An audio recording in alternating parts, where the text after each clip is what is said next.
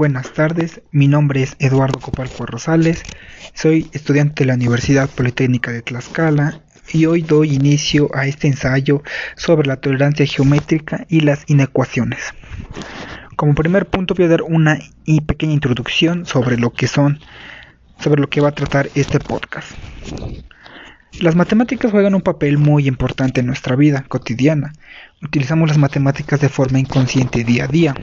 Están todo lo que nos rodea, ya sea en la tienda, en la escuela o en el trabajo. No solo se trata de memorizar, sino también de practicarlo, ya sean sumas, restas, multiplicaciones o divisiones.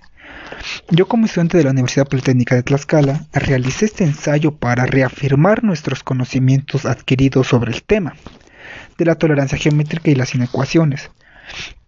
Este ensayo nos será muy útil a nosotros como estudiantes, ya que nos ayudará a ampliar nuestros conocimientos ya adquiridos anteriormente sobre el tema. Como segundo punto va el desarrollo. Para empezar tenemos que definir qué son las tolerancias geométricas, ya que están destinadas a la comunicación inequívoca, ya que se refiere que es una especificación matemáticamente inequívoca para la aplicación de maquinaria y la aplicación de informática en las empresas manufactureras principalmente para reducir los costos y las mejoras de la eficiencia a la hora de elaborar un producto. Esto se puede utilizar en herramientas de informática y así ayudar a realizar un mejor procesamiento posterior ya sea en el análisis, en la síntesis, en la fabricación, en la medición y como un producto final.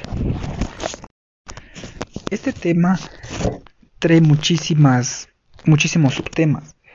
Yo escogí uno que se encuentra en las distintas especificaciones de la tolerancia geométrica, y la cual son tres.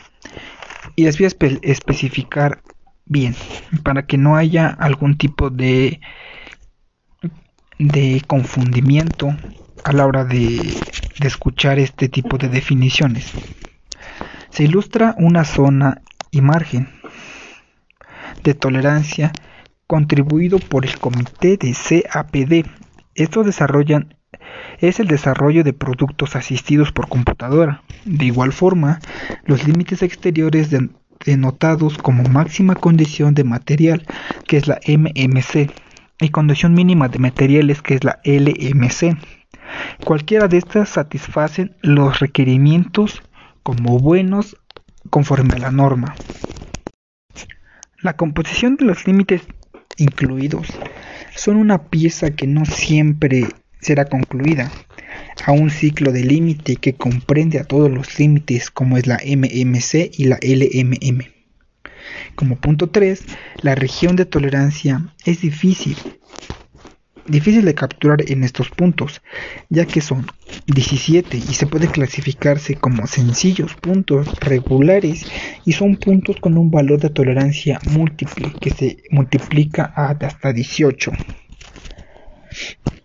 Después de haber identificado bien las especificaciones de cada tipo, ahora tenemos que saber su simbología. Para esto realicé una tabla para una mejor comprensión y memorización, ya que son demasiadas y puede haber confusión, etc. La simbología es la siguiente.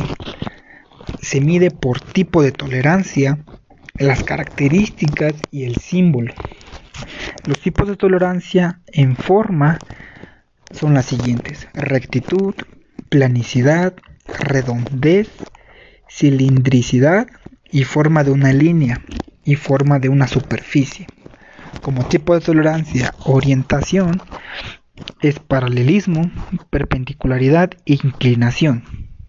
Como tercer tolerancia está la situación, que es la posición, la concentricidad y la coxialidad, al igual que la simetría. Como cuarta tolerancia es la oscilación, que es la circular y la total. Como siguiente subtema, pues que son los rectángulos de tolerancia. La identificación de las tolerancias geométricas en los dibujos se realizan por medio de rectángulos divididos en dos o más compartimientos, los cuales contienen de izquierda a derecha la siguiente información. Punto 1. Símbolo de la característica a controlar. Punto número 2 el valor de la tolerancia expresada en las mismas unidades utilizadas para el acortado en, línea. Este valor irá precedido por el símbolo y si la zona de tolerancia es circular, la siguiente información es cilíndrica. Como número 3, letra identificativa del elemento o elementos de referencia si los hay.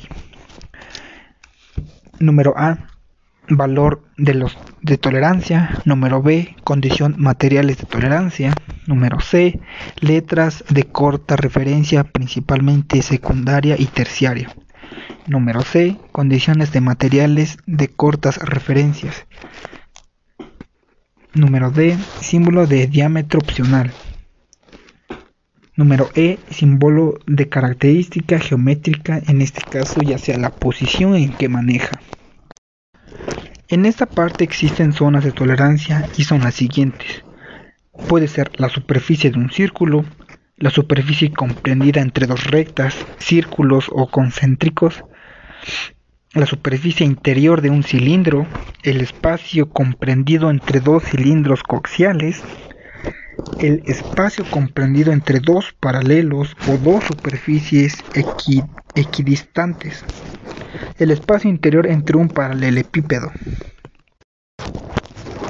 Para mí, lo más que se puede destacar es los datums. Los datums se utilizan principalmente para localizar una pieza de manera repetible, ya sea para revisar las tolerancias, para revisar las reacciones a las figuras, Además, los atoms proporcionan información del diseño, del cómo funcionan, de las demás características de la pieza. Esto también se puede hacer o representar mediante un punto, mediante una línea o mediante un eje o un plano incluso teóricamente exacto que indica la relación dimensional entre una figura controlada por tolerancia y una figura de pieza señalada como un datum, que sirve como lo que acabo de mencionar, mientras que comparte la idea, el propósito, medidor o calibrador, ya sea lo que se ocupe, y establece el plano de datum. Dando mi opinión sobre el tema, puedo decir que las tolerancias dimensionales que pueden, ya pueden ser lineales o angulares se establece ya que por cada dimensión hay ciertos límites dentro de los cuales deben estar la medida y los límites a los que se pueden llegar. Se sitúan respecto a la dimensión nominal. Fueron primeros en desarrollarse y aplicarse a la industria las tolerancias geométricas también se desarrollan con posterioridad para su importancia y su correcta funcionalidad, ya que no queremos que tenga errores a la hora de aplicarlo mediante una empresa. Es tan importante mencionarlo, ya que el tener errores puede afectar de manera económica a la empresa. Y sabemos que a la empresa no le gusta perder. Así que como conclusión, doy o lo que entendí del tema es que el uso de las tolerancias geométricas y tienen una gran importancia y es de gran ayuda ya que es una herramienta que es multifuncional ya que ayuda demasiado a las personas que se dedican a diseñar y procesar productos esto igual tiene una muy buena funcionalidad extra, ya que se puede tener una mejor comunicación entre el proceso y ahí se da cuenta si está fallando algo mediante ese proceso. Mediante una mejor comunicación es en el área de manufacturera, ya que está elevado o relacionado demasiado con la calidad en los productos que se realicen y sobre los costos que podría generar y ahí se verían las pérdidas, etcétera, que puede provocar un mal uso de las tolerancias geométricas. Es un producto que tenga cero errores y que tenga un correcto funcionamiento en la área de fabricación, ya que ahí es donde más se puede tener errores y eso afectaría demasiado a la empresa en cuanto a su efectividad, en cuanto a su calidad de su producto, etcétera, etcétera. Con esto yo doy fin a este podcast. Gracias.